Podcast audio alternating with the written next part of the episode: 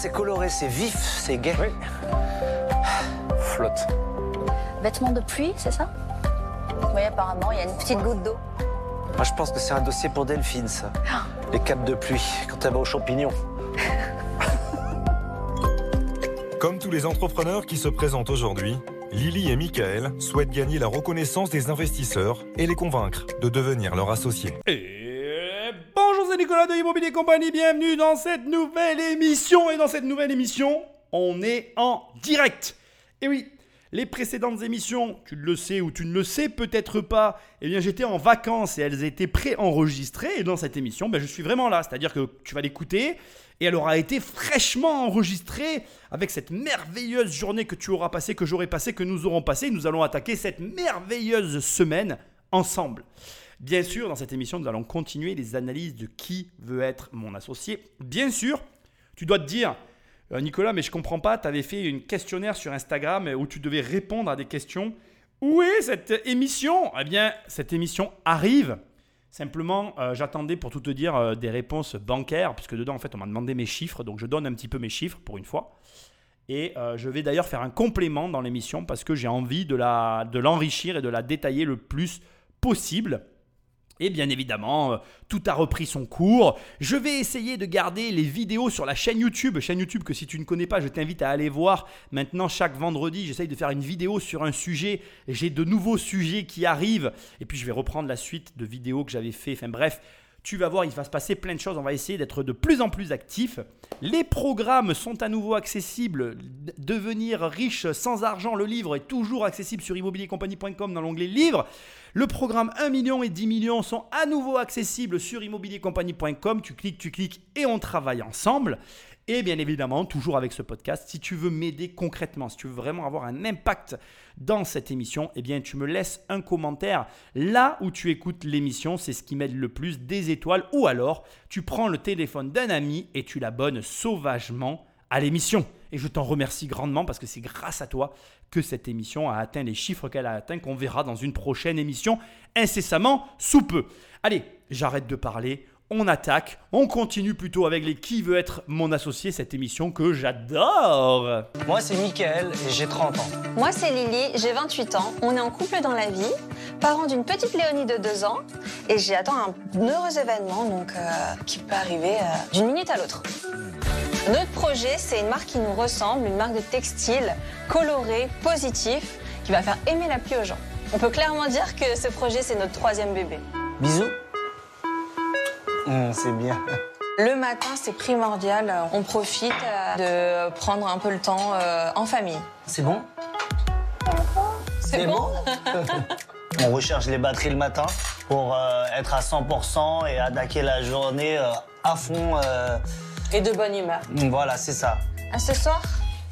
Au revoir. Bye bye. Alors, le trajet jusqu'au travail, c'est un moment de transition. On quitte notre euh, casquette de parents euh, et de couple pour enfiler celle d'entrepreneur et associé. Se lancer, euh, nous deux, euh, ensemble, c'était plutôt une évidence parce que même dans la vie, on se complète énormément. Ce qui est génial avec l'entrepreneuriat, c'est vraiment euh, de bâtir, de grandir et d'aboutir. Euh, c'est d'avoir un petit projet, euh, d'une simple idée et de le voir grandir, de le construire ensemble pour au final voir le projet euh, venir au monde. C'est comme un bébé quoi. La mode, ça va très vite. On a des trains qui passent et il faut pouvoir l'attraper au bon moment. Pareil pour les investisseurs. Euh, ils doivent venir et monter dans le train au bon moment pour nous accompagner et arriver à la prochaine station. Alors, ici, avec cette petite introduction, je vais en profiter pour attaquer trois points bien distincts. Et le premier, ça va être, bien évidemment, tu me vois venir gros comme une maison avec mes gros sabots, le fait que tu peux entreprendre et ce, peu importe ta situation.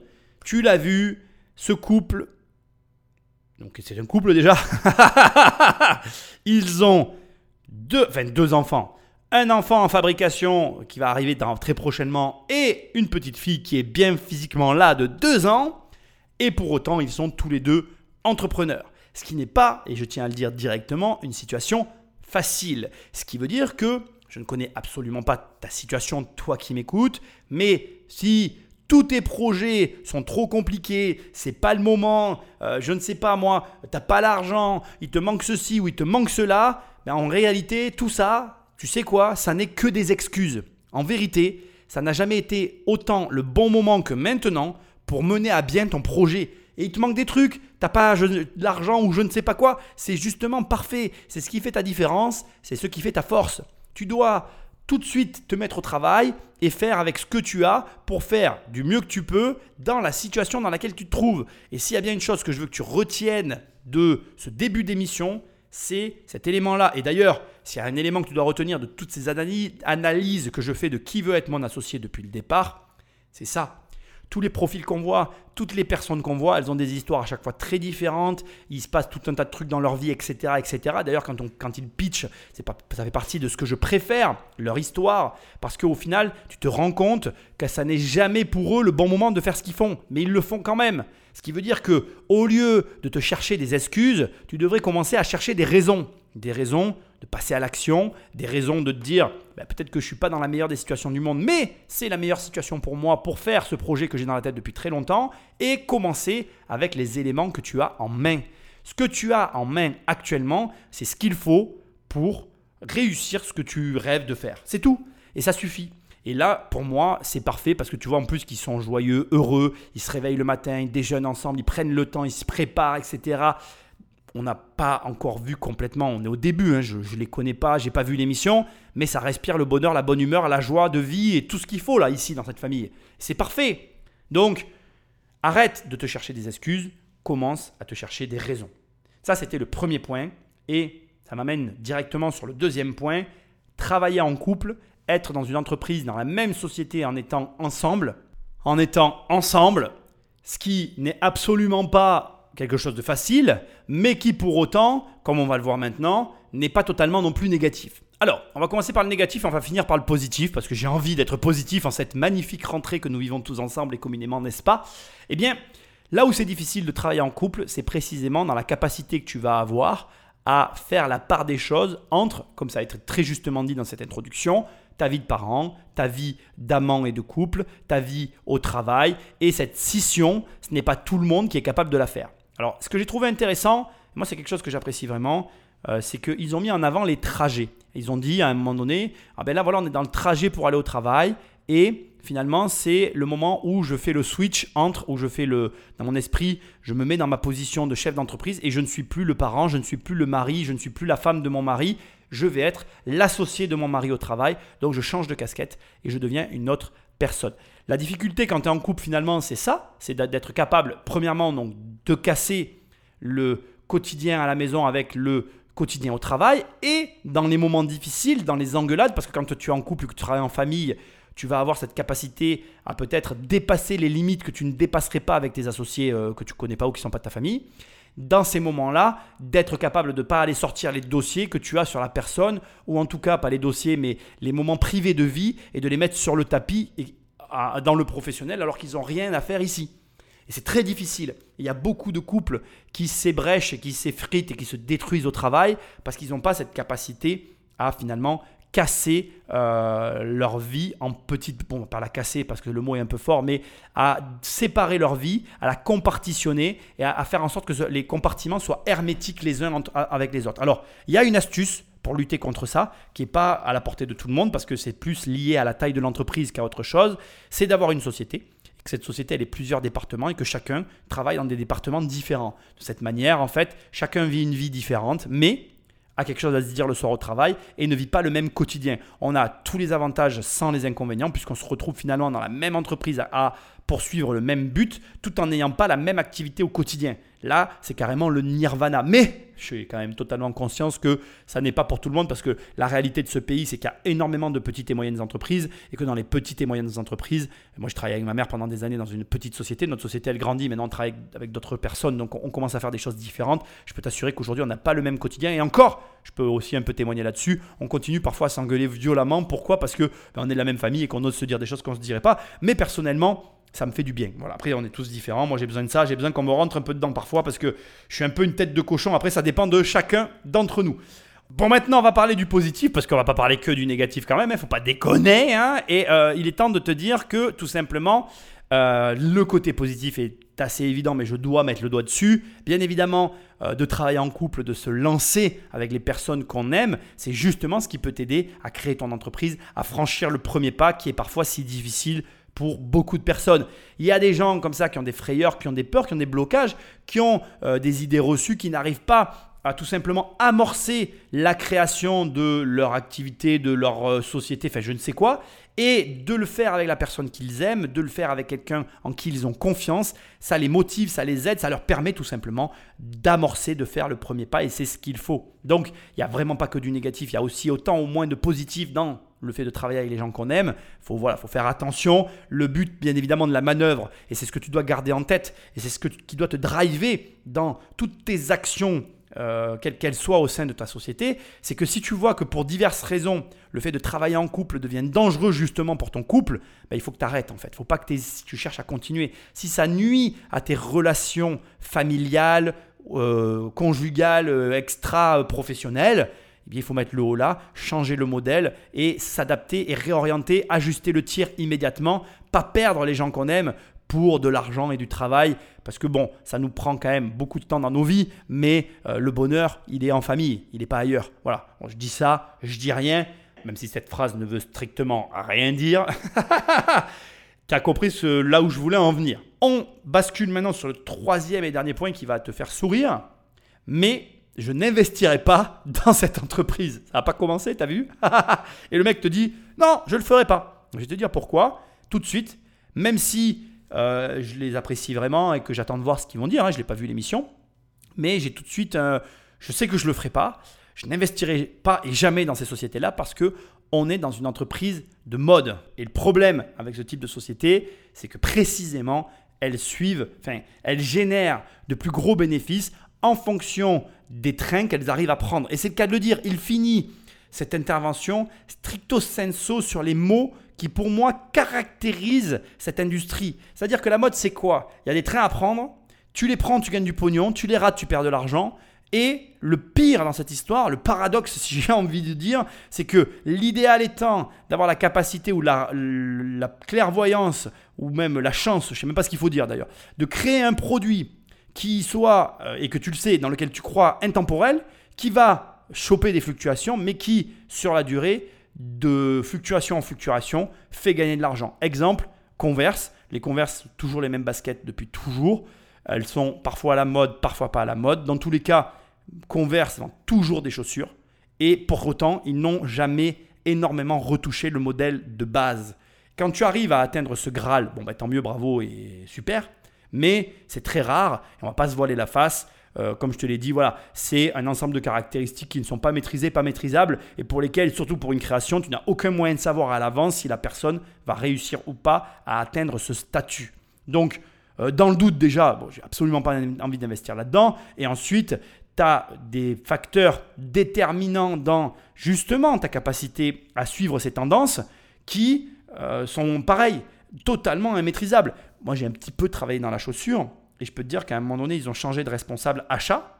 En changeant de responsable achat, ils ont moins vendu de chaussures. Parce que l'ancienne responsable achat, elle était mieux capable d'acheter et de suivre les tendances des jeunes que la nouvelle. Et les ventes ont baissé juste parce qu'une personne n'achetait pas les bonnes paires de chaussures dans le magasin. Ce qui veut dire que tes ventes ne sont même pas liées à ta qualité de vente, mais à ta capacité à anticiper des modes et à avoir le bon modèle en magasin dans la bonne quantité pour répondre à la demande qui va arriver en fonction justement de si la mode va prendre ou pas. Comment veux-tu savoir ça? Je dire, après, je, ne nie pas, voilà, il y a des professionnels de ce secteur, ça représente beaucoup d'argent, c'est un marché sérieux, il y a beaucoup d'argent à gagner, il y a des personnes qui font très très bien ce business parce qu'ils le maîtrisent parfaitement et tu sais très bien de qui je vais parler, nos amis de LVMH, Bernard Arnault, François Pinault, blablabla, blablabla, blablabla. Sauf que, sauf que, sauf que, sauf que, faut-il encore en être capable? Ce n'est pas à la hauteur de tous. Là, on parle d'une création et bien évidemment que si la création fonctionne, bon ben c'est un game changer, ta vie va changer. Mais ça marche pas, euh, tu récupéreras pas ton argent, quoi. Voilà. Donc après, c'est ça reste le principe. Hein. On investit dans des boîtes et on prend des risques, mais c'est pas des risques que je suis en capacité de prendre moi personnellement. Donc je te le dis, voilà, je, je prends beaucoup de plaisir à analyser cette émission, mais je sais déjà d'entrée de jeu qu'elle est absolument pas pour moi indépendamment de ça, tu vois, c'est marrant parce que on a vu dans les émissions précédentes le jean indéchirable pour lequel j'étais très emballé, pour lequel, euh, voilà, je, je pense que je vais m'en acheter un, etc., etc. Et j'ai pas de doute sur le sujet.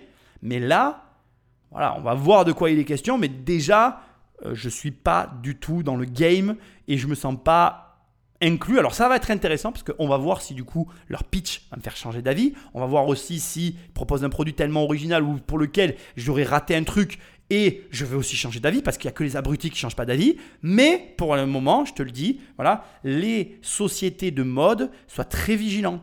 Il y a des entreprises dans lesquelles c'est très compliqué d'investir. D'ailleurs, c'est un paradoxe pour moi de la marque Tesla, parce que Tesla, c'est une société pour moi de mode. Les voitures, c'est des entreprises de mode. Ta société ou ta voiture, elle peut être à la mode à un moment donné et ne plus l'être à un autre moment. Et c'est très compliqué pour moi d'anticiper ces phases de marché. Donc, c'est quelque chose que tu dois considérer. Tu peux être un investisseur de ce type d'entreprise, je le respecterai totalement, mais tu peux être comme moi, pas du tout intéressé par ça, et pour autant, voilà, euh, regarder quand même et, puis te laisser séduire. Qui c'est? Patrick Magneto Bonjour. Bonjour. Bonjour à tous les trois, on vous écoute. Je me présente, je m'appelle Mickaël et j'ai 30 ans. Bonjour à tous, moi c'est Lily, j'ai 28 ans. Nous sommes donc Pluviophile et cofondateurs de la marque Flotte. Alors Flotte, c'est une marque d'imperméable mixte et modulable en tissu 100% recyclé et à moins de 100 euros. Aujourd'hui, nous sommes revendus dans plus de 200 points de vente en France, également présents dans 5 pays en Europe. Nous avons lancé Flotte en 2020, en pleine crise du Covid. Et pourtant, nous avons déjà réalisé 600 000 euros de chiffre d'affaires.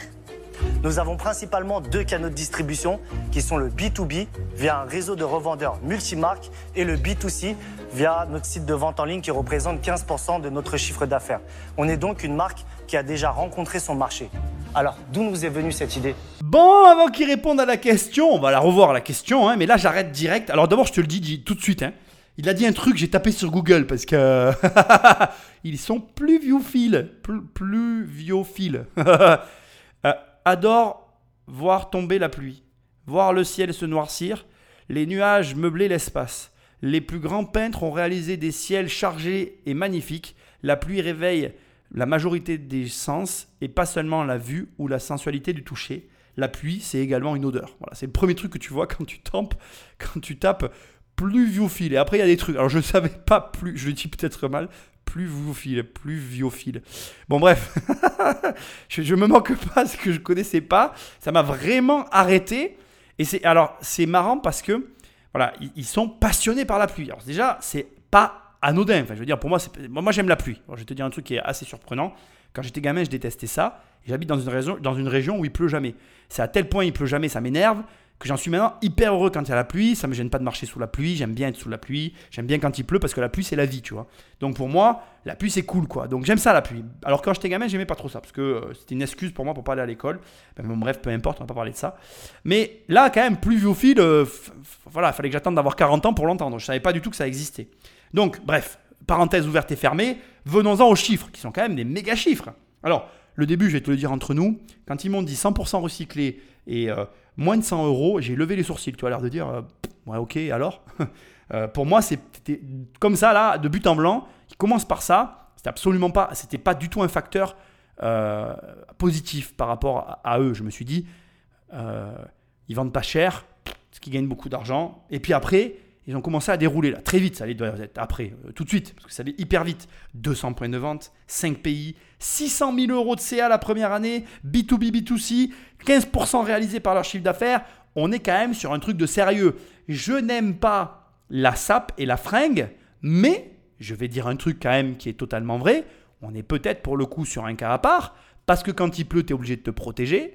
Selon les régions, il faut une protection permanente, parce qu'il y a des régions où il pleut tout le temps. Moi, j'ai un pote qui vient de déménager dans une région où il pleut très, très, très, très, très souvent, dans le sud-ouest, et il me disait il pleut tout le temps. Donc, j'imagine bien qu'il doit avoir du matériel, puisque dans la même journée, et pour être allé le voir, c'est vrai, le matin il pleut, en entre midi et deux, il fait beau, il se remet un peu à pleuvoir, puis il refait beau, tu vois. Dans la même journée, il a plu deux fois, quoi.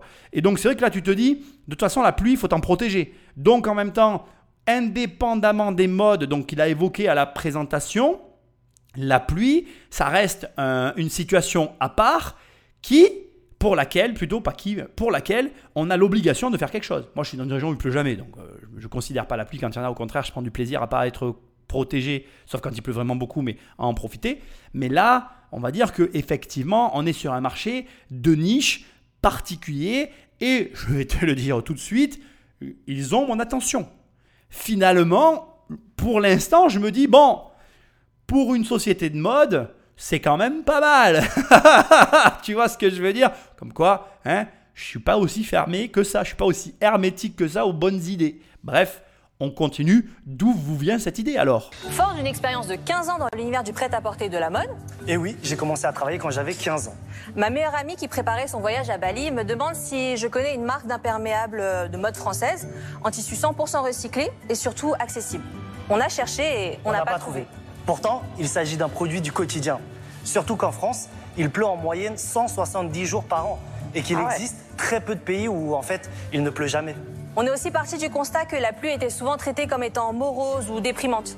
Alors que pour nous et notre communauté pluophile, la pluie, c'est la vie. En effet, sans pluie, il n'y a ni fleurs, ni fruits, ni vie.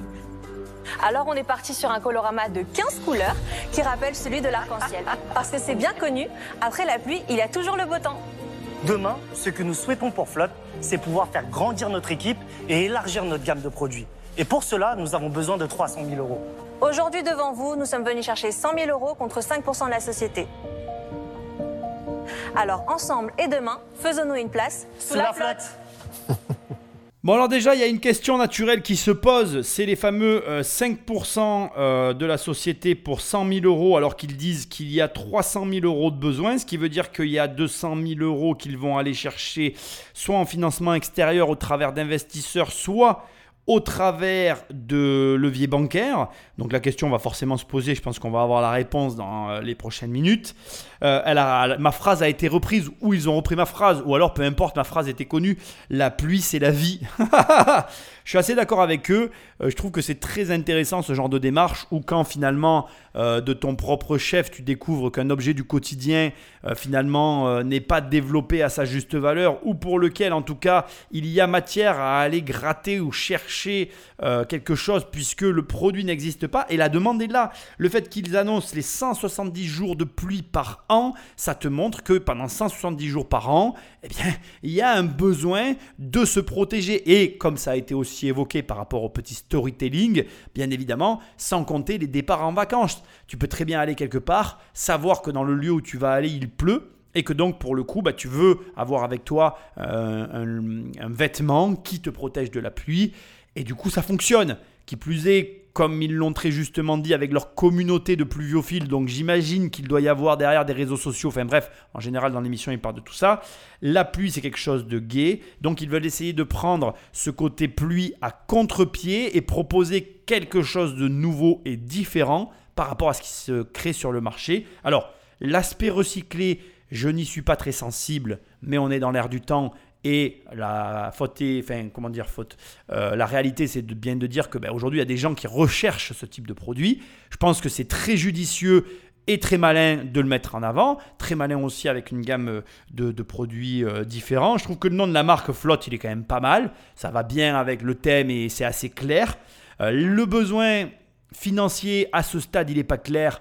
On dit simplement on a besoin de se déployer, on a besoin euh, de prendre, euh, de, de, de, se, se- structurer. Alors ça, je peux le comprendre. Et du coup, il faut de l'argent. Ce qui est vrai, ça, il faut que tu l'entendes. Euh, quand tu as une boîte, en fait, il y a des paliers et il y a des mauvais paliers. Et les mauvais paliers, c'est justement quand tu grossis et que tu as du travail en plus, trop de travail par rapport à la taille de ta structure et au nombre de personnes qu'il y a, mais pas assez de travail pour justement permettre l'embauche et la structuration de l'entreprise. Et c'est là où tu vas chercher du levier bancaire ou financier ou d'associé, parce que pour passer ces caps, il n'y a pas de secret, faut mettre de l'argent sur la table et aller chercher finalement euh, ben, de la croissance là où on peut aller en prendre. Et pour ça, ben, il faut de l'argent et il faut, euh, il faut aussi des moyens humains.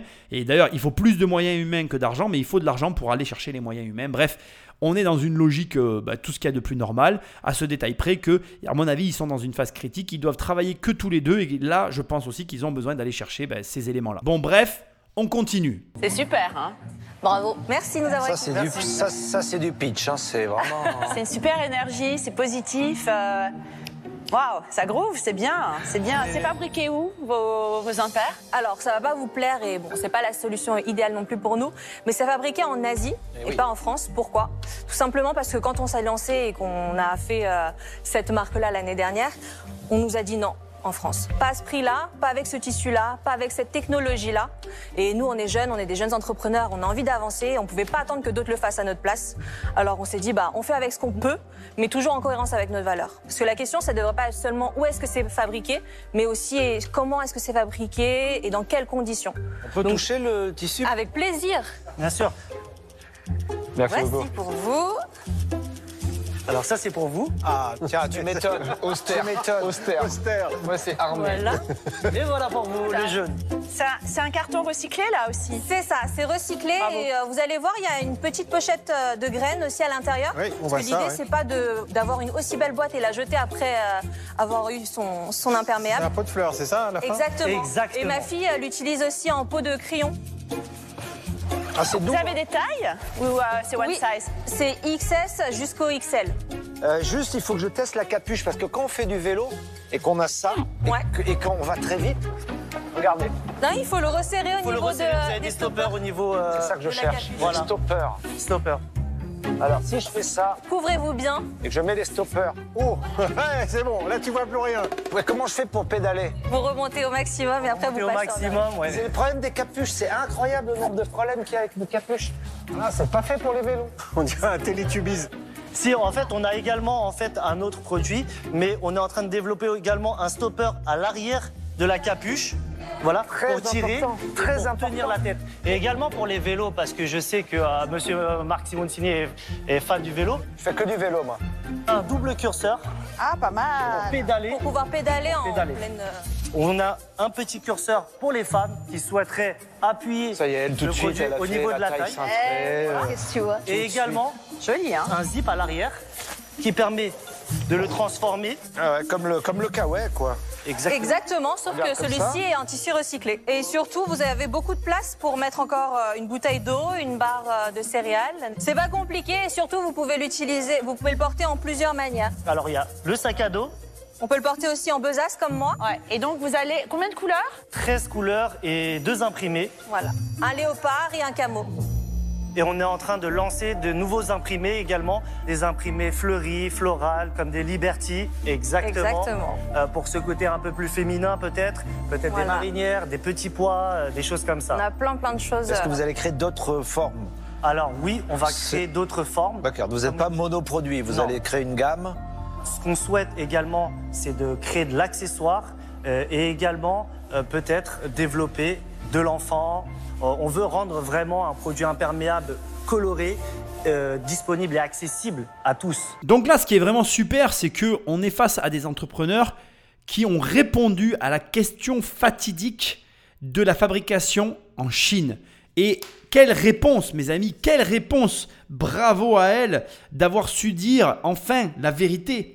Nous sommes une jeune entreprise, on nous a refusé les coûts de fabrication et en réalité, ça n'est pas où c'est fabriqué qu'on devrait nous demander, mais comment. Et je trouve vraiment que euh, voilà, c'est effectivement après. Je veux pas, euh, je vais dire ça comme ça, minimiser le fait que euh, ce soit fabriqué en Chine ou en tout cas le renigrer, enfin re- dénigrer ou non, ne pas le dénigrer. Enfin bref, tu m'as compris. Ne pas aborder la chose sans lui donner l'importance que ça peut avoir.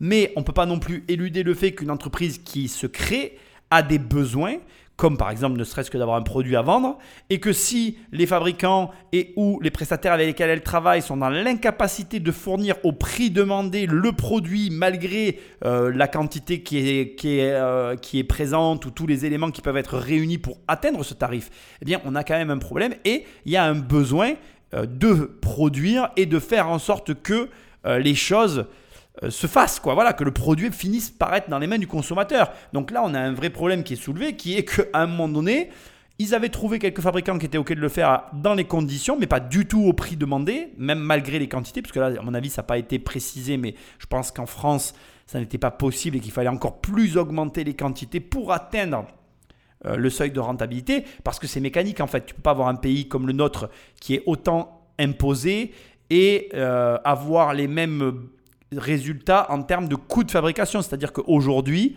pour produire certains objets du quotidien, en fait, la France, par rapport à n'importe quel autre pays du monde, ben, elle est mal placée. Et alors, euh, euh, à, quantité équivalente. Et ça se vérifie dans plein de domaines. Alors, il y a des gens qui s'en fichent, il y a des gens pour qui c'est important. je l'entends, mais ce qu'il faut comprendre, c'est que ça va au-delà de ce qu'on peut imaginer. L'entreprise, elle a un besoin de rentabilité, et ce besoin de rentabilité, pour l'atteindre, ben, faut passer par euh, les prestataires qui nous proposent le meilleur euh, format, en tout cas le meilleur compromis. Après, quand tu as une bonne marge, tu peux fabriquer en France, mais c'est quand même assez rare. Et c'est bien qu'elle ait répondu parce que je trouve que c'est important. Bon, après, sans surprise, ben, ils, ont, ils, vont, développer. Alors, sans surprise, non, quand même, parce que je suis quand même euh, content de l'entendre. Ils vont développer une gamme de produits, ils vont développer, euh, ils veulent développer l'enfant, ils veulent développer l'accessoire. Il faut savoir que l'accessoire dans les sapes, dans les fringues, ça reste un des domaines les plus lucratifs. Pourquoi? Parce que c'est là où il y a les plus grosses marges, parce que tu vends des petits trucs qui s'ajoutent à quelque chose que tu as acheté et qui va venir d'abord rehausser tes, tes, ventes et surtout, euh, comme c'est souvent des petites bêtises, entre guillemets, des petits trucs utiles mais qui sont très, euh, euh, comment dirais-je, facile à produire et coûte pas cher, bah, du coup c'est là où il y a les meilleures marges et c'est intéressant pour la, la présentation, elle est nickel. Le produit, bah, tout le monde le, porte et a l'air satisfait de l'avoir. Bon, mais bien évidemment, Marc Simoncini a posé des questions sur le vélo autour de la capuche. Il a raison parce que c'est un vrai problème. Maintenant, bon, à voir euh, à l'usage. Aujourd'hui, en tout cas, pour moi, les questions qui ont été posées par Marc Simoncini n'ont pas eu de réponse comment je vais dire?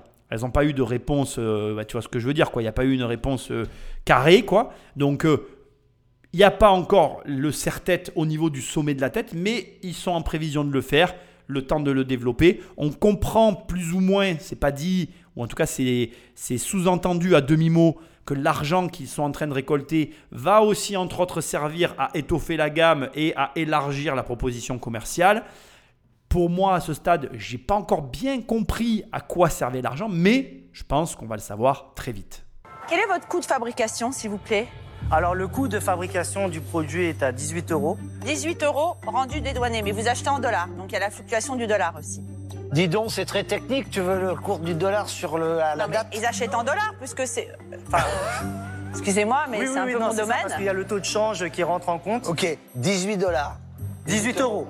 Non, on achète euros. Très bien. Les boutiques, c'est des chaînes ou c'est que des boutiques C'est des indépendants. Indépendantes, c'est des ah indépendants. Mais on est aussi avec, euh, enfin, on, travaille aussi avec. On travaille aussi avec euh, euh, des grands magasins.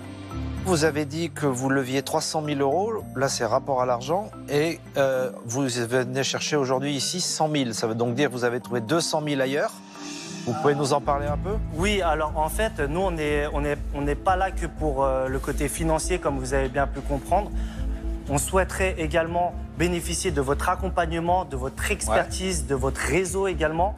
Euh, on sait que euh, aujourd'hui, on peut lever 200 000 en dette. C'est ça que vous comptez faire. Et ne pas trop diluer euh, sur la première levée.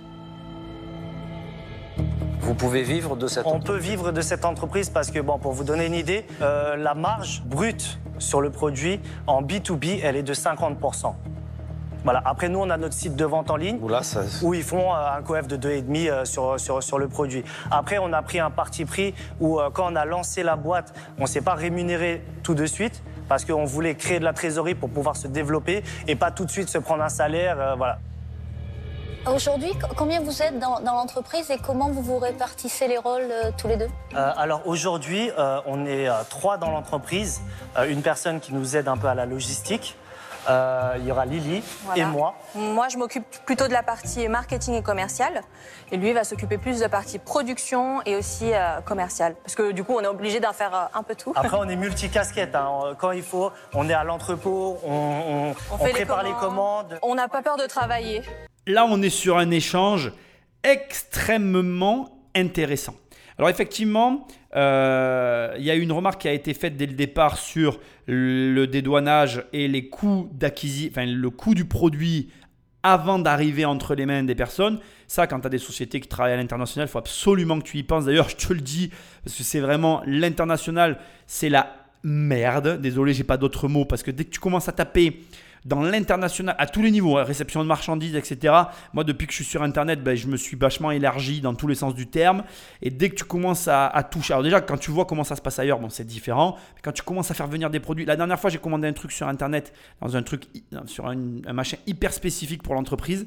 Et euh, je l'ai reçu et j'ai complètement zappé les frais de douane. D'abord, ça a été un bordel en compta pour rentrer le truc parce que du coup, la poste te fournit un, une espèce de justificatif sur les frais de douane. Bon, c'est accepté par le comptable, mais il faut y penser. Mais surtout, quand j'ai acheté le produit, j'avais complètement zappé les frais de douane. Donc effectivement, elle a raison de le préciser, quand tu achètes en Chine, ça arrive, après derrière, il faut dédouaner le produit. Donc tu payes ta douane dessus. Donc le prix affiché en Chine, d'ailleurs, peu importe le pays, c'est pas le propos, je répète la Chine, mais on s'en fout. En réalité, c'est pas le prix que tu payes à l'arrivée. Ça, on a tendance à pas y penser, surtout quand on n'est pas du domaine d'activité, ce qui a un impact sur tes marges. C'est pour ça aussi qu'après, derrière, il y a des questions qui ont fusé sur qui sont vos revendeurs. Quand tu travailles avec un revendeur du style euh, comment dire, euh, euh, les grands magasins, tu sais que ta marge, elle est minorée par rapport aux indépendants. Quand là, il répond, on travaille avec une majorité d'indépendants et on n'a pas encore de gros magasins, premièrement, ça laisse un champ libre pour les grands magasins. Et si tu as un produit qui se vend, bah, tu vas pouvoir préserver ta marge. Tu vas quand même en perdre un peu plus avec les grands magasins, mais tu vas quand même préserver ta marge. Et ensuite, ça permet aussi pour ceux qui ont les, entrées dans, dans, les grosses structures comme ça, bah, d'avoir tout de suite un hub, un point d'entrée de vente important qui s'ajoute et qui amène du chiffre d'affaires frais tout de suite. Ça, c'est pas négligeable sur des boîtes comme celle-ci qui cherchent du financement. Si elles prennent un associé qui a un point d'entrée sur une grosse marque de distribution qui va tout de suite te prendre un gros volume de ton stock, bam, tu de la fraîche qui rentre, de l'argent, pardon, et d'un coup, tu te retrouves avec plus de capitaux pour pouvoir lancer d'autres choses. Alors c'est intéressant parce que comme il l'a très justement dit, euh, Michael, il, est, alors c'est vraiment bien parce que c'est quelqu'un qui sait de quoi il parle. Il dit, et, ça m'a rassuré moi aussi. Tu vois, petit à petit, j'ai quand même envie d'investir dans la boîte parce que ils sont super sympas. Ils savent, on sent qu'ils maîtrisent vraiment là le déroulé qu'ils viennent faire. Pour moi, c'est le déroulé que les bons chefs d'entreprise ont fait dans leur société. Ce qu'il y a de bien, c'est que tout ce que tu viens d'entendre et que je vais te décortiquer maintenant, si tu l'appliques dans ton entreprise, tu es sûr de gagner de l'argent. Premièrement, il dit euh, je, je demande que 100 000 euros parce que je peux aller chercher 200 000 euros en dette. Ça veut dire que sa société, elle est assez saine pour aller voir une banque et sur ce qu'il a à la banque, il peut encore récupérer 200 000 balles. Donc, ça t'amène à toi une garantie de ne pas te diluer avec des investisseurs extérieurs qui viendraient contrarier euh, tes choix ou tes décisions dans ta société. Là, tu sais que tu vas investir dans une entreprise où les dirigeants et toi, vous serez les seuls décideurs et vous allez pouvoir lever de l'argent auprès de la banque pour avoir les capitaux nécessaires pour aller plus loin. Donc vraiment, déjà tu te dis, le mec maîtrise un petit peu la finance, il a compris comment ça marchait. Ensuite, alors là c'est là où il m'a, asséné le coup de grâce.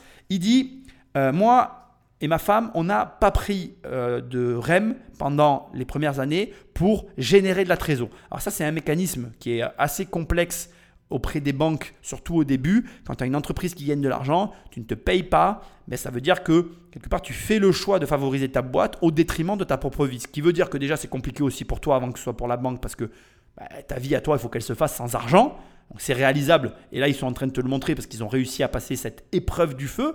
Mais en plus, ils pérennisent leur société parce qu'ils lui donnent le souffle et le cash nécessaire pour justement se retrouver là où ils se retrouvent aujourd'hui et pour avoir développé leur entreprise jusqu'à 600 000 euros de chiffre d'affaires à 3. C'est vraiment très beau. Ça fait un, ratio par euh, personne dans l'entreprise qui est largement bon, puisqu'on dit qu'en moyenne, il faut 150 000 euros par personne dans une boîte pour que ça roule à peu près. Aujourd'hui, plutôt plus, parce que comme les prix ont tendance à monter. Mais bon, tu m'as compris. Euh, on revient sur le, la marge qu'il a développée du coup aussi de façon très transparente qui est très bien. 50% hein. de marge, COF 2,5 sur son site internet. Bon, mais c'est sans surprise. Hein. Il a moins de marge avec les revendeurs que sur son site internet. Mais le mec est au courant de tout. Et comme ils finissent, bon, bah, ils sont trois. Une personne à la logistique et eux deux. Ils sont capables d'assumer tous les postes. Et comme j'aime à le répéter, tu ne délègues que ce que tu sais faire. C'est parfait, ils savent tout faire. Donc pour moi, franchement, là, tu peux mettre ton pognon les œufs fermés. Le truc tu sais qu'il va bien se développer dans le bon sens, nickel, correct, bam, on est sur les rails de la réussite. Maintenant, attention, parce qu'il y a un élément qui vient contrarier ce joli tableau et qu'il ne faut pas oublier, c'est les effets, euh, les effets de, comment je dirais, quand on grossit trop vite. Ça, c'est quelque chose auquel on ne pense pas, qui peut être fatal pour certaines sociétés. Tu as des entreprises qui ne maîtrisent pas leur croissance interne, ils ont une croissance d'un coup qui explose, ils ne sont pas euh, adaptés à ce type de croissance et du coup, ils, euh, euh, ils, se prennent un mur. Et c'est pour ça qu'il dit, et il a raison, je ne suis pas venu ici chercher que du financement. J'ai aussi, et j'ai moi entendu, il ne l'a pas dit, mais quand il dit j'ai aussi, pour moi il dit j'ai surtout, mais bon bref, tu m'as compris. il dit j'ai aussi besoin d'un associé parce qu'il sait que là, il est dans un point de bascule et qu'à ce point de bascule, aller lever de la dette, il en a la capacité, mais s'il gère pas sa dette correctement, sa boîte, elle va fermer. Et ça, il faut que tu l'entendes. Monter une boîte jusqu'à un certain point, c'est bien, mais parfois, jusqu'au point d'après, il faut savoir se faire entourer pour justement aller chercher ce chiffre d'affaires en plus qui va faire la différence. Franchement, je suis à un doigt d'investir tellement c'est bien. Ce qui me freine, c'est toujours que c'est de la mode parce que bon, ben, j'ai toujours cette espèce de frein. Je me dis, putain, il faut, la maîtriser. La mode, moi, je la maîtrise pas, donc c'est pas du tout mon métier. Mais en tout cas, tout est réuni pour avoir une entreprise qui cartonne. Allez, Patrick, mets-moi la suite. Vous avez fait quoi avant? Euh, alors, j'ai pas fait d'école de, commerce, j'ai pas fait d'école de mode. Euh, j'ai arrêté l'école euh, en troisième, sans brevet, ni diplôme. Euh, on m'a souvent dit que j'allais rien faire de ma vie. Mais euh, j'ai commencé à faire des petits boulots en tant que livreur, préparateur de commandes, euh, jusqu'à gérer un peu les stocks dans les entrepôts. Petit à petit, je m'impliquais également euh, dans la création des collections pour finalement finir euh, responsable de développement euh, d'une maison de, de prêt-à-porter. Et comme ça, j'ai une vision à 360 euh, de ce métier. On parle beaucoup du American Dream, mais euh, en France, c'est pas un rêve, c'est une réalité euh, que tout le monde peut entreprendre, peu importe son niveau scolaire ou peu importe son rang social, tant qu'on veut et tant qu'on se donne les moyens.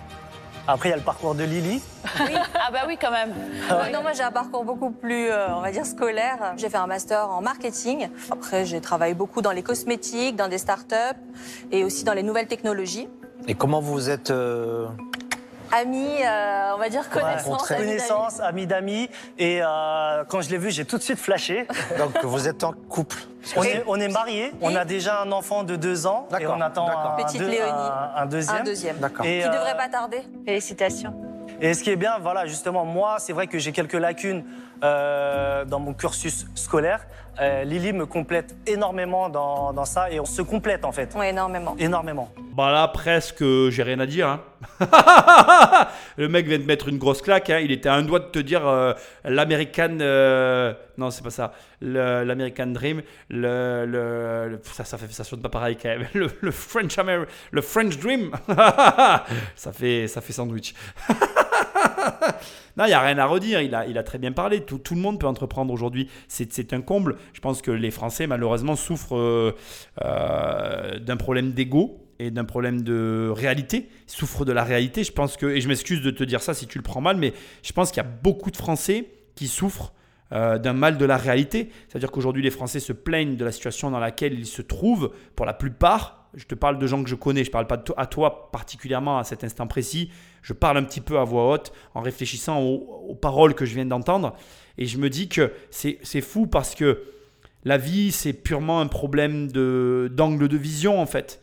C'est purement que ça.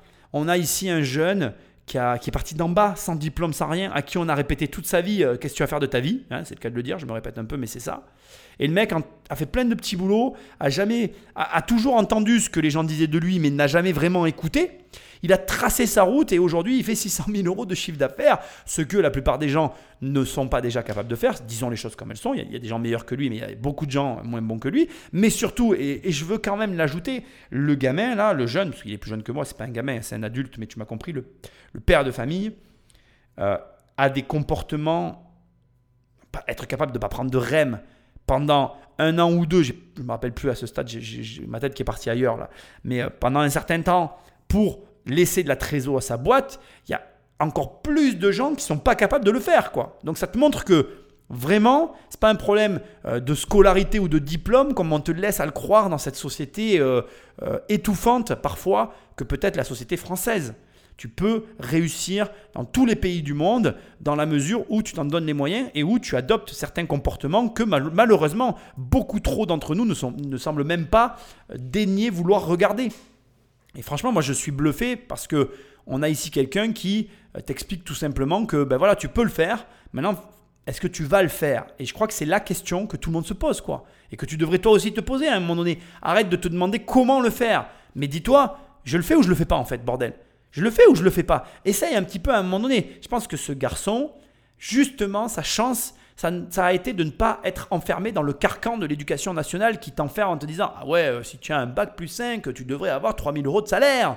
Mais connard, s'il n'y a pas de rentrée financière en face, il n'y aura pas les 3000 euros de salaire. Si je ne rapporte pas d'argent à l'entreprise, je serai viré, même si je suis dans la société la plus protectrice du monde en fait. Le problème de cette société que nous sommes en train de construire en France et que je trouve dramatique, c'est qu'on essaye de nous faire croire à des avancées sociales qui sont la mort, la mort de l'individu. Parce que l'avancée sociale qui fait croire aux salariés, c'est purement et simplement qu'un mensonge, hein, que le salarié est protégé, ne le protège de rien du tout. C'est l'histoire que je répète tout le temps dans ces émissions de la plume de Babar, euh, ah, décidément, de Dumbo. Est-ce que c'est la plume qui fait voler l'éléphant ou est-ce que c'est l'éléphant qui vole en tenant une plume? Tu vois ce que je veux dire? C'est, vraiment un truc qui m'a toujours marqué parce qu'il y a beaucoup de gens qui disent Ah oui, mais quand tu es salarié, tu la sécurité de l'emploi, tu as la sécurité de rien en fait. Tu as la sécurité que tu veux bien te laisser croire que tu as en fait. Parce que regarde, il y a un Covid, tout ferme, ta sécurité elle est où? Je ne vais pas te dire avec quoi ça rime parce que je serais grossier là, tellement je suis énervé. Donc c'est vrai que ça me fait plaisir en fait d'entendre ce genre de discours, surtout juste après euh, les mots de on n'a pas pris de REM au début pour laisser de la trésor. Le mec, il n'est pas là par hasard. Alors, bien évidemment qu'après, je suis le premier à dire qu'il y a de la chance, etc. Mais il n'y a pas que de la chance. Il y a aussi des actions qui ont été faites pour arriver à ce point-là. Et ça, ben, je suis désolé, mais soit tu le comprends, soit tu le comprends pas. C'est pour ça que tu écoutes ces émissions, parce qu'à un moment donné, ça te met en face de réalité. Cette réalité, c'est que euh, tu vas pouvoir tenir le choc d'une difficulté si tu donnes les moyens à ton entreprise d'avoir les fonds nécessaires pour tenir le choc. Et ça, ça s'invente pas, quoi. Donc bref, bravo à son parcours, c'est impressionnant, ça me fait plaisir de l'entendre. Sa femme, comme elle le dit elle-même, elle a un parcours plutôt scolaire, mais là aussi, et c'est, tu vois, c'est bien en fait qui est cependant, parce que lui-même il a repris un peu tout le monde, parce que quand on l'écoute parler, euh, ça nous a tous coupé la chic au point qu'on n'allait presque pas demander euh, le parcours euh, scolaire et le background de Lily, alors qu'elle aussi elle existe effectivement. Et elle a un, un, parcours qui pour le coup, pour beaucoup va faire moins rêver, mais qui est carrément important parce que, et, ça fait le pendant, je pense qu'il faut pas être, faudrait pas une société que de gens euh, euh, qui sont un petit peu euh, comme Michael et peut-être comme moi, des fonceurs qui n'aiment pas les règles, etc. Il faut aussi des gens comme Lily qui imposent un peu des règles et un cadre, parce que c'est quand même bien aussi, je sais le reconnaître. Mais tu as aussi donc besoin de gens comme ça pour cadrer et faire en sorte que les choses rentrent dans les clous et que ça roule. Il le dit, on le comprend tous, et comme il le dit, d'ailleurs, il se complète et c'est pour ça que ça fonctionne. Donc, je trouve franchement que c'est vraiment parfait. Euh, et, et, vraiment, voilà, moi ce que je veux que tu en retires, c'est qu'aujourd'hui, si tu hésites à te lancer, si tu te poses des questions, arrête de t'en poser. Euh, si tu es là tout le temps suspicieux de tout, etc., et que euh, tu crois en la sécurité de l'emploi, ben, tant mieux pour toi. Et j'ai envie de te dire, ben voilà, vis ta petite vie et l'important c'est que tu te sentes bien. Maintenant, je te le dis, la sécurité n'existe pas, elle n'existera jamais, premièrement. Et deuxièmement, ben, tente des trucs dans ta vie. Parce que tu vois bien que ce garçon qui a même pas euh, le brevet des collèges, comme il le dit, il monte une boîte à 600 000 euros de chiffre d'affaires. Ça devrait te faire. Alors, il, il n'est pas seul, on est d'accord. Ils sont deux, maintenant ils sont trois. Ils sont là en train de pitcher pour aller récupérer un troisième entrepreneur. À ce stade, on va, je pense, d'une minute à l'autre, avoir, je pense qu'il y a, je sais pas où on va dans l'émission, mais voilà, du minute à l'autre, je pense qu'on va savoir maintenant qui finance et qui finance pas le projet. Simplement, moi, ce que j'ai à dire ici, c'est que je sais pas si, si j'irai malgré tout. Parce que voilà, le fait que ce soit une société de mode, ça reste pour moi complexe. Je ne me sens pas à l'aise avec ça. Mais je pense, je pense qu'ils vont trouver des financements. En tout cas, je ne vois pas pourquoi ils n'en trouveraient pas. Tout me paraît être euh, clean dans cette opération.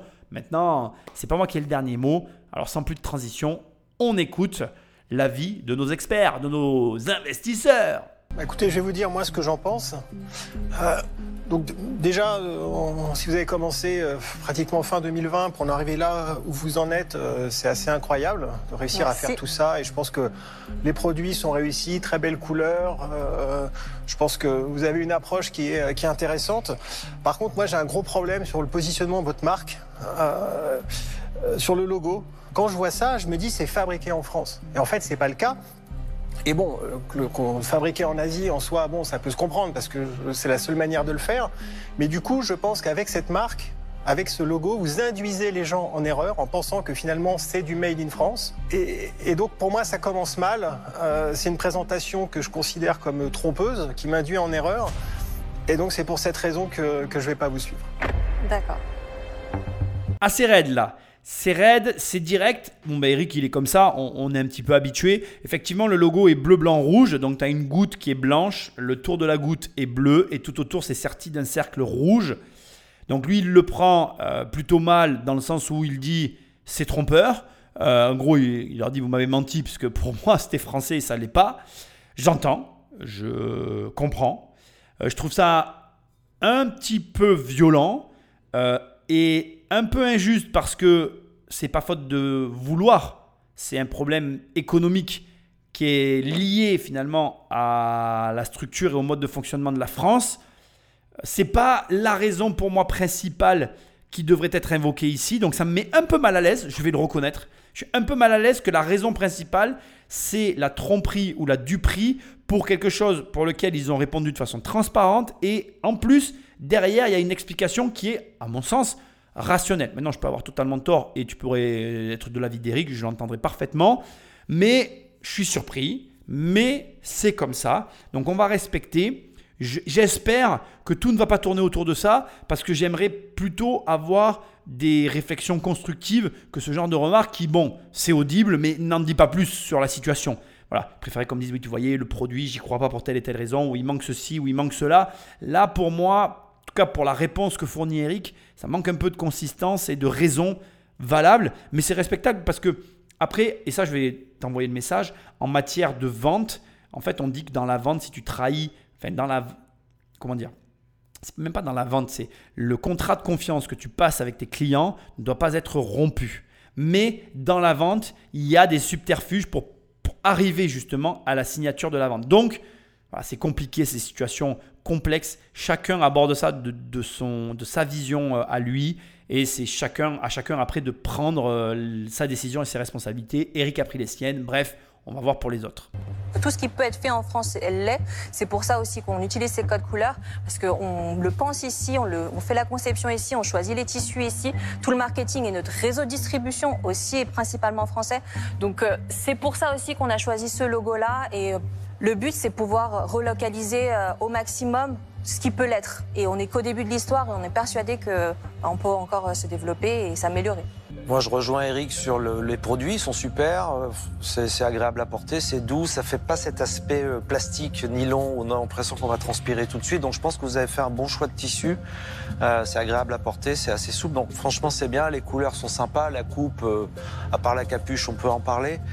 Euh, moi, ce, qui me manque dans votre, dans votre projet, c'est le souffle de la marque. C'est-à-dire que vous avez créé une marque euh, sympa, mais moi, c'est pas le genre de projet dans lequel j'ai envie d'aller. J'ai envie de rentrer dans des trucs, sauf cas particulier, où on sent que la marque, elle a été pensée, où il y a une histoire de dingue, où on a envie d'adhérer à la marque, où quand on la voit, on se dit, c'est ça, c'est ces valeurs-là que je veux euh, sur mon dos. Donc vous l'avez pas, c'est pas un problème, et je pense pas que ce soit un problème pour développer une jolie petite boîte.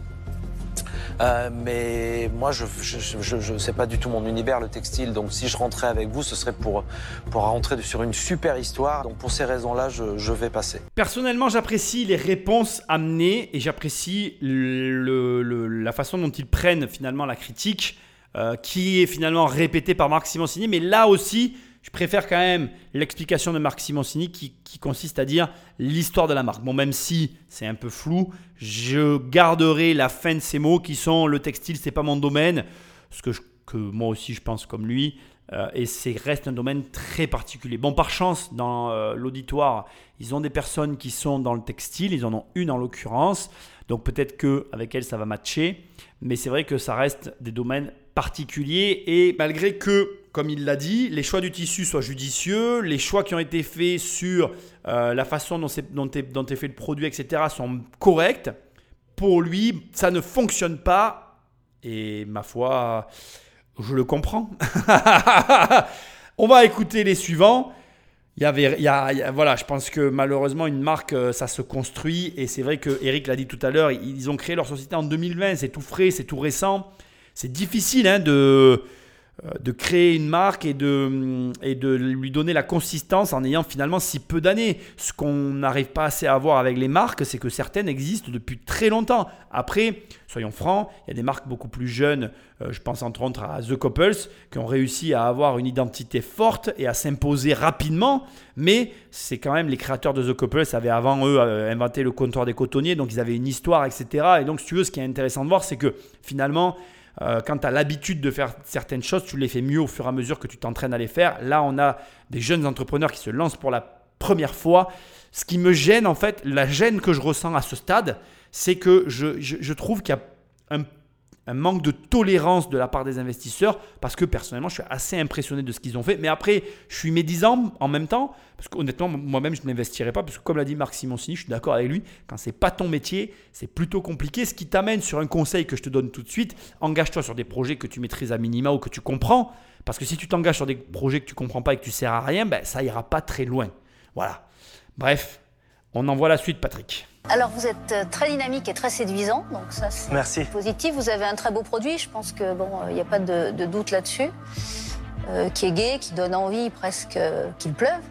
C'est ça, c'est ce qu'on veut. Euh, vous avez démarré il y a très peu de temps, vous avez déjà une belle réussite. En revanche, je pense que vous êtes sur un créneau qui est déjà occupé par une autre marque. Et une autre marque qui euh, s'est quand même bien redynamisée et qui fait déjà des choses très colorées.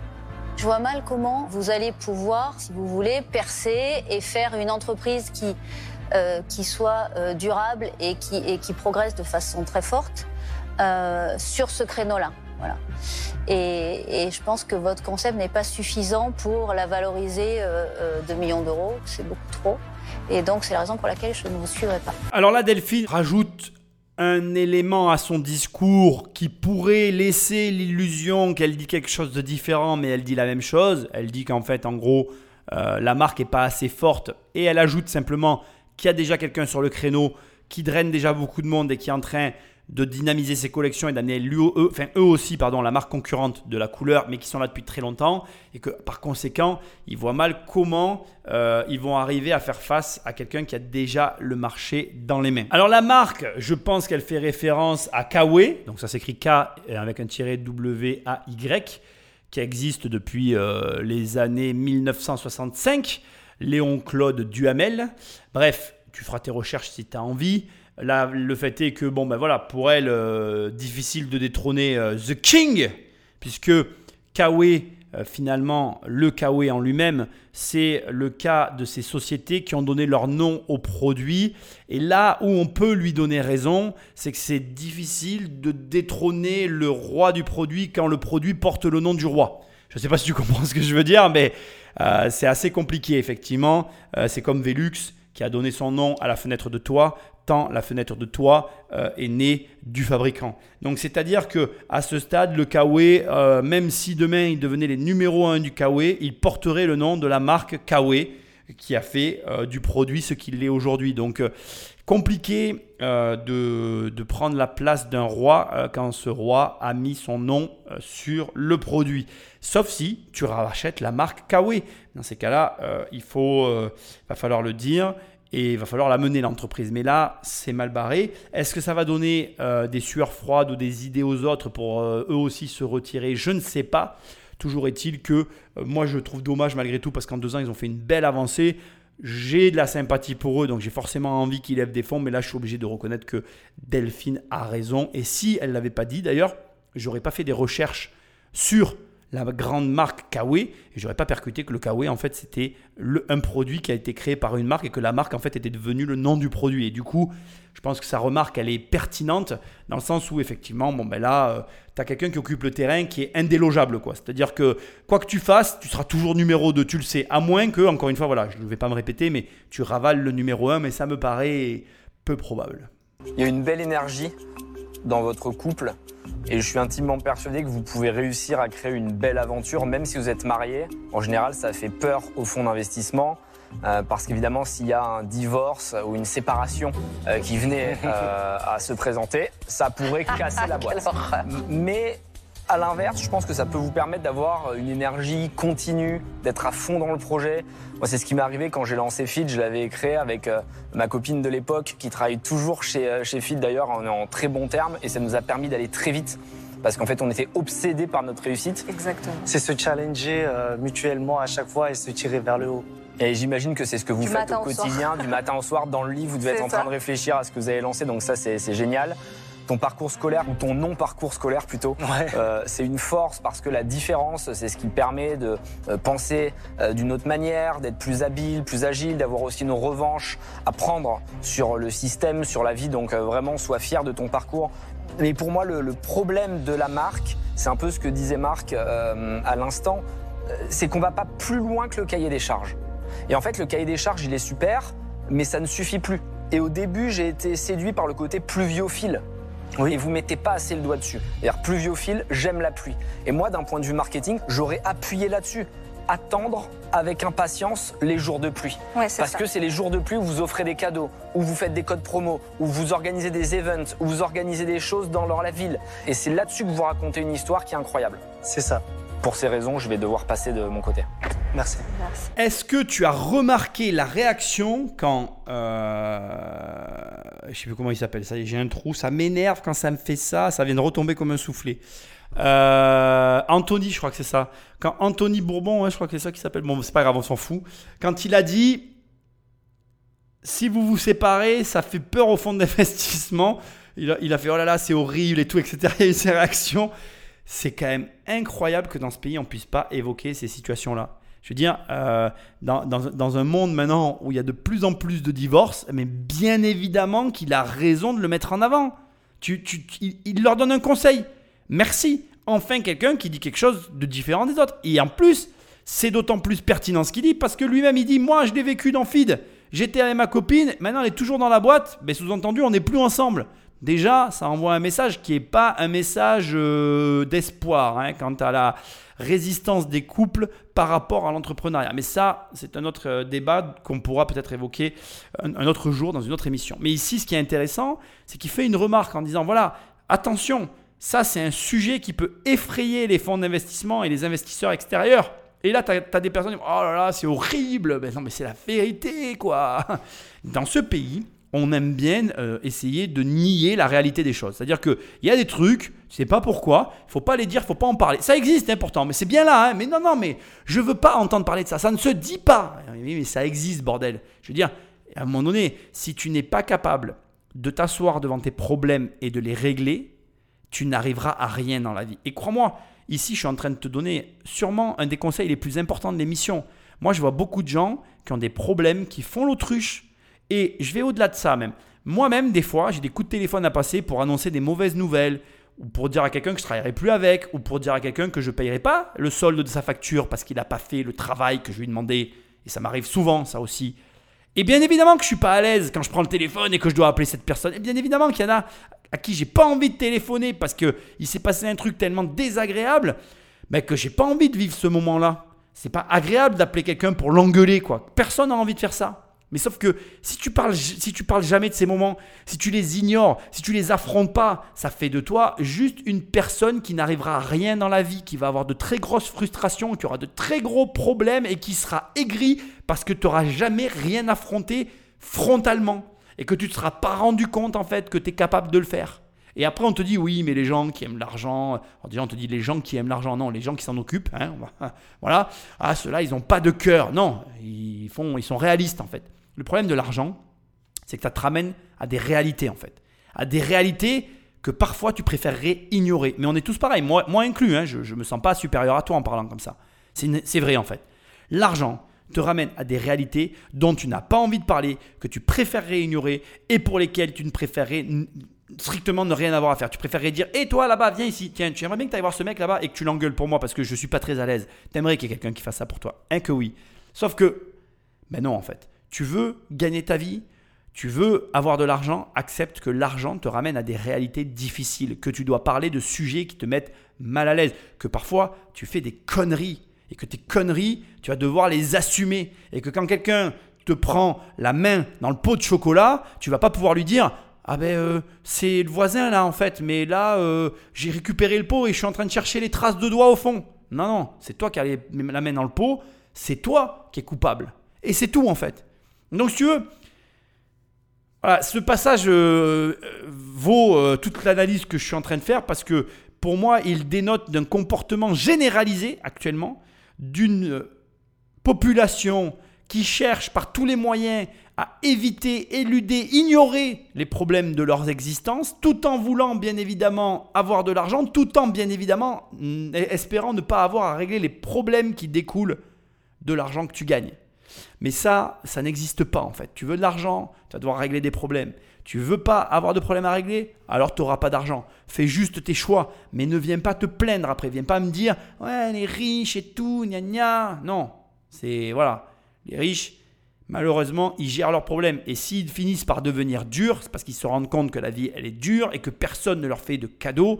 Que donc, du coup, bah, à un moment donné, il faut y aller. Quoi. Et là, ce qui est intéressant, bon, bref, dans ce qu'a dit Anthony aussi, que j'ai bien aimé, quand il dit, voilà, vous auriez dû faire un truc tout autour euh, de euh, euh, la pluviophilie et de ce que ça peut impliquer autour du marketing de votre marque.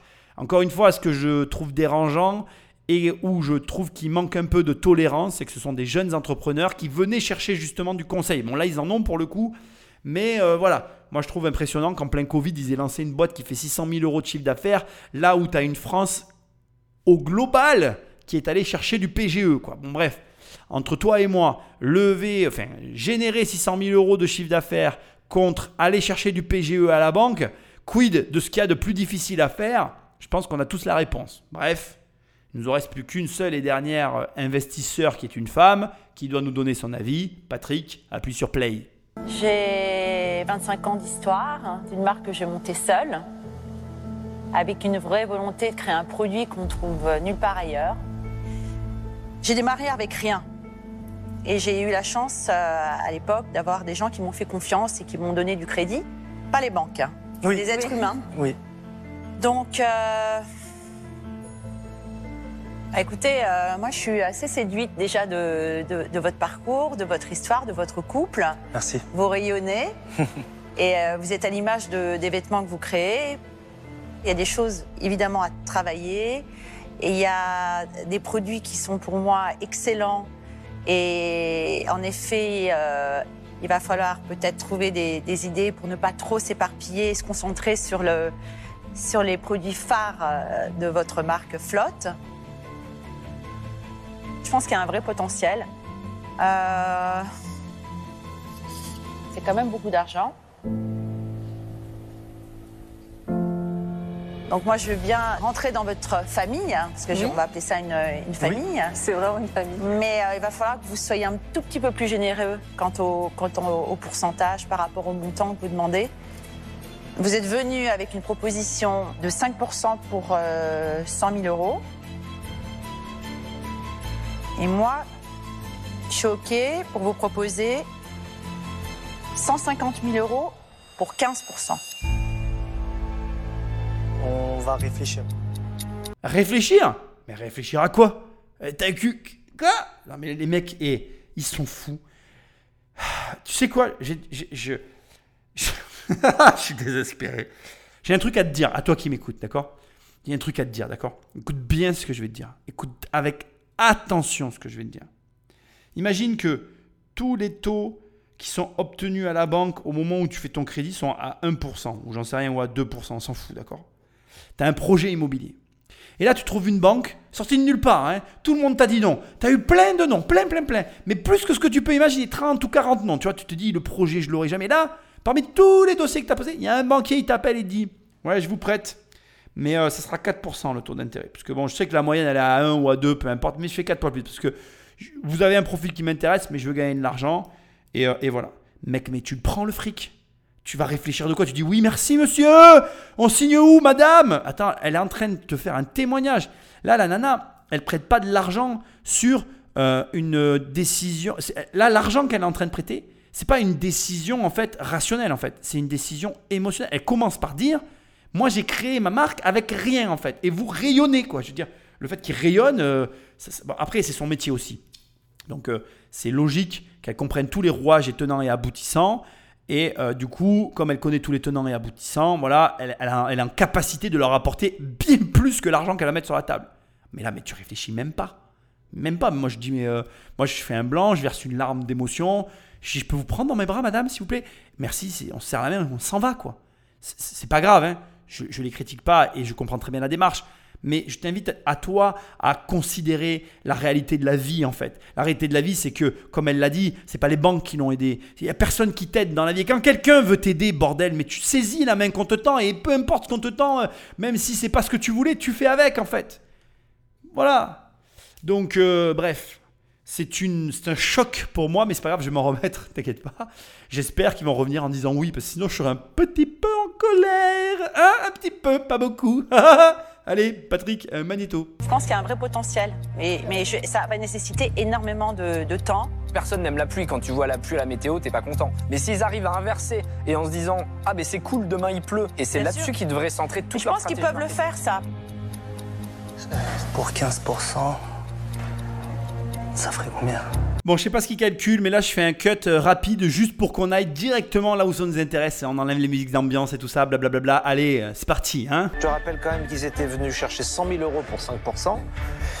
Bah déjà, merci en tout cas, merci À beaucoup à vous tous pour vos précieux conseils, euh, pour euh, l'offre. On, on va repartir avec plein d'idées et donc euh, on va continuer à travailler dessus. Et je laisse Lily euh, justement. Voilà, donc on est vraiment très honorés euh, de cette offre.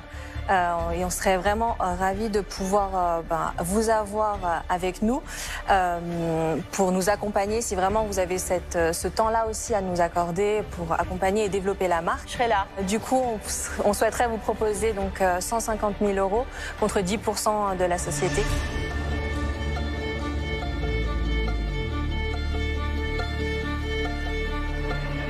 Coupe la poire en deux.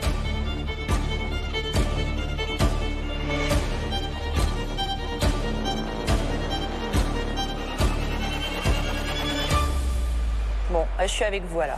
Ah bah bravo. Je suis avec vous. bravo. Merci, merci. Ouais, je suis avec vous. Écoutez, bravo, bravo et Merci un beau bébé. Alors, euh, félicitations. Merci, merci à beaucoup. vous tous. Et à très très Au revoir. vite. Au revoir. Au revoir. Je suis très contente. Je vais me régaler avec eux. On sent qu'il s'est passé un truc. On va faire des petits coups de vent avec des petits chats, des fleurs, des pois. Des chats. Et mais, les petits chats, obligé. L'Asie, ils adorent les chats. Dès que tu mets un chat, c'est. Ça a été déjà parti, toi. Non, non, mais c'est bon, j'ai l'histoire en tête. Concrètement, là, l'avenir, est- il est radieux, euh, avec ou sans pluie. Aujourd'hui, euh, pour nous, c'est une magnifique journée. On attend un heureux événement qui va arriver dans quelques semaines. Et en plus, on a grandi notre famille flotte avec euh, Madame Sophie Méchali. Bon, ben bravo à eux. Entre toi et moi, euh, je comprends pas euh, 5% ce que ça change de, dans leur histoire. De, de... Mais bon, c'est sans doute que je dois pas. Bref, c'est pas grave. ne fais jamais ça. Euh, Franchement, je rigole pas. Ne fais vraiment jamais ça parce que c'est n'importe quoi. En fait, on en a, mais alors, rien à brère. Tu t'en fous, en fait, de. Enfin, je veux dire, c'est pas les pourcentages à ce stade-là.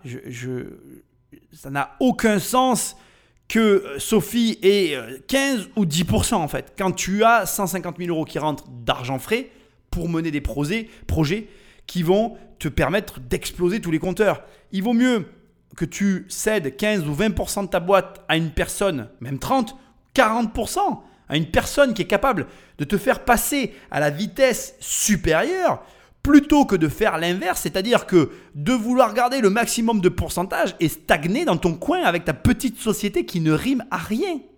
D'autant que, encore une fois, je pense que la plupart des gens sous-estiment grandement euh, ce que peut représenter une personne qui a déjà parcouru le chemin que tu t'apprêtes à parcourir, en sachant pertinemment comment se gère chaque étape et comment on peut passer des caps qui sont parfois très difficiles à, passer. Donc, euh, s'il te plaît, euh, ne t'emmerde pas avec ça. C'est d'ailleurs, au passage, je te le dis, c'est ce que tu payes dans les formations. En fait, normalement, une bonne formation, quand tu la payes, tu dois retrouver à l'intérieur les caps à passer et les étapes qui t'amènent au niveau supérieur. S'il n'y a pas ça, il n'y a juste rien dans la formation. Donc, bon, comment te dire, hein Bref, euh, franchement, je suis content pour eux malgré tout. Michael et Ellie ont une super marque dans les mains, un super projet. Ils avaient tout pour réussir. Moi, je t'ai dit dès le départ, euh, franchement, voilà, je, ça m'a plu, leurs chiffres m'ont plu, j'étais à un doigt d'investir, je pense pas que j'y serais allé personnellement, je l'ai dit dès le départ, ça reste de la mode. Tu vois ce qu'elle a dit à la fin, Sophie Méchaoui, elle sait déjà exactement ce qu'elle va faire comme produit, euh, ce qu'elle va proposer, des petits chats, euh, Marc Simoncini, quoi, des petits chats, mais qu'est-ce que tu racontes? Et elle dit, mais non, mais c'est pas pour toi, t'inquiète, elle connaît déjà les cibles clients, elle connaît le domaine, elle sait comment développer une marque dans la mode en partant de zéro, et ça, vraiment, euh, voilà, ça vaut de l'or, mais des mecs comme moi et d'autres, on sait absolument pas faire. Moi, tu viens me voir et tu me dis, Nicolas, euh, moi, je voudrais avoir 3000 euros de revenus en plus de mon salaire. Pas de problème, ça, je peux t'aider. Mais euh, si tu me dis, euh, Nicolas, je voudrais que tu m'habilles et que tu me rendes beau pour plaire à toutes les meufs dans la soirée où je vais, je pense que je suis la dernière personne qu'il faut que tu ailles voir.